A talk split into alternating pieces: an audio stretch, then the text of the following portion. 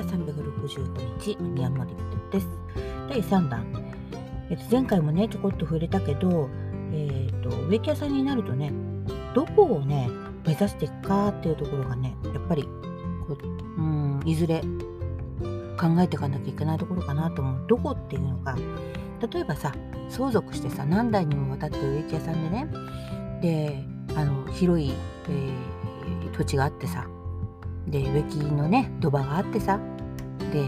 土場ばっかりじゃないよね。長年にわたるお客さんがこう継承されていてさそれをこうあのどんどんこうこれからも引き継いでいくぞ継承していくぞっていう植木屋さんもいると思うのね。でもさ数少ないよね。日本国中見回したってさすんごいたくさんいるとは思えないの。もちろん知り合いだっているよ。だけど多くはないと思うの。なんでかっていうとさ日本のね国のこう相続問題としてだよ。相続されてこうどんどん土地をこう減らされるようなあの政策っていう風になってるからね。日本の国ってさ。そういう風になってるからさ。難しいじゃん。っていうのもあるしやっぱりあの、ね、昔みたいに6人7人の子供を産んでその中からこう家を守っていく人を見つけるなんてそんなこともしてないじゃん。でまあここまでね平和な、あの日本になってから長年経つと植木屋としてのそういうあの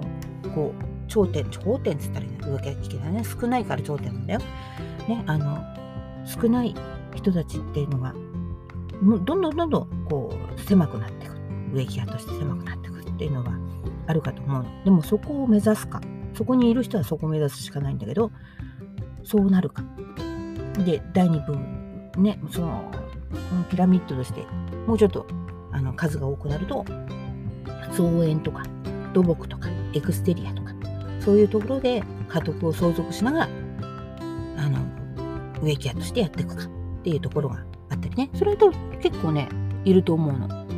エクステリアさんでねお父さんエクステリアさんだったら僕もなるとかさ。そういうのってあるかと思うんだけども。で1台で終わる系っていうのが一般家庭をやっているあの地道にねコツコツねやってる人たちってもうたくさんたくさんいるわけよ。ねピラミッドの数これは数のねピラミッ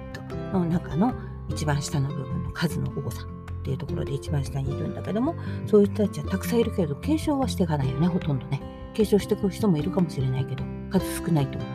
1台でやっていくから。でもね最初から1台でいいよと。1台なんだと。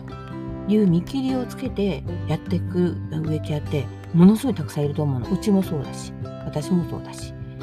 ん、あのだってさ子供少ないのに子供にね無理やりさ、まあ、植木屋になるんだぞって言ってもしかわいそうじゃん。だから、うん、私はそうしてこなかったしうちの息子だってね全然違う世界にいるし、それでいいと思うの私。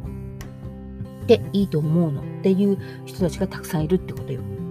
ね。でもそういう人たちが数多くいたとしてもその人たちが果たしてね腕が悪いか。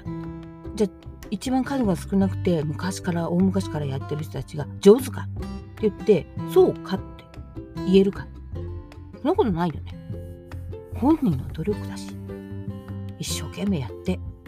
一生懸命勉強してるかでやっぱり数たくさんこなすかで違ってくるわけじゃん。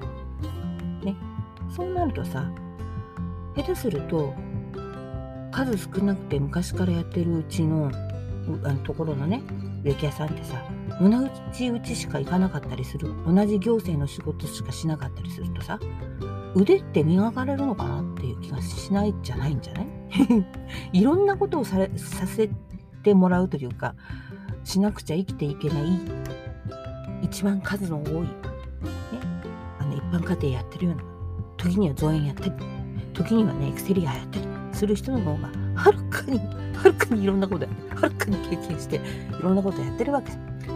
腕もうまいかもしれないしねうまくなるかもしれない。だってうまくならざるを得ない場面がたくさんあって、うん、勉強しなきゃならないのが本当にもう毎日毎日あって、うん、下手するそっちの方がね私ね腕が磨かれるんじゃないかって気もするしね。本当それを継承していけないっていうのは悲しいけれども逆に私は自分のプライドとしてあの毎日努力して毎日勉強して毎日こう腕を磨いていくそういう、うん、一般家庭やってる人を目指して継承していけなくてもいいから頑張るぞってやってる人も応援したいんだよね。だからこのあのポッドキャストやってるしでどんどん入ってきてほしいなとも思うしね。努力しない人は早くいなくなってほしいなとも思ってるしね。内心ね。本当言いたいこと言ってるけど。もう本当にねあの何を目指すかっていうことを自分の中で今後ね考えてって。まず植木屋さんになったらどこを目指しますか？うん。でっかい土地を実はねじいちゃんが山を持っててそれもらっちゃったんだよねっ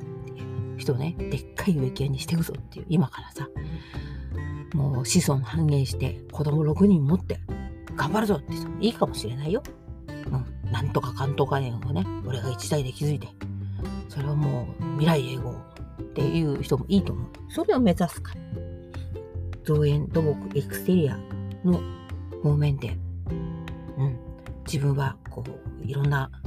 ね、たくさん賞をもらってとか、いろんな名前を売って、何とか園を一発にして、それで、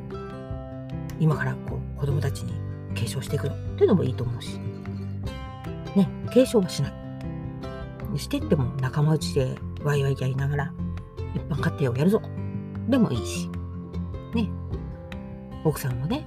こう大切にして、こうお花屋さんを営みながら植木屋さんもやるぞっていう人もいいかもしれないよね。うん、あの、一般家庭をやってる人ってのはいろんな潰しが効くから、いろんなことでいいと思うの、私。うんと、ガーデニングをやりながら、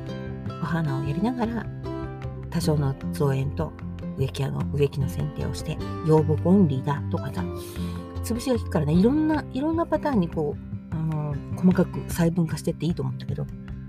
そういう方面で、あの、自分の、自分なりの、うん、そう、仕事の仕方を作っていくのも面白いよね。どういう風になっていくかを自分の中で思い描きながら、やってってほしいかなっていう気がします。長くなりました。第4回は、えー、さ今のね、最後の話をもうちょっと広げていこうかと